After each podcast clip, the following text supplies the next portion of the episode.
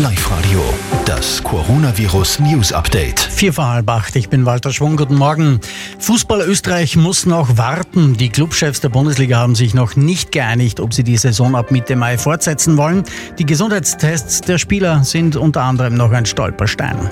Amerika plant die Rückkehr zur Normalität. Trump hat einen Drei-Phasen-Plan vorgestellt. Phase 1 beginnt im Mai mit ersten leichten Lockerungen.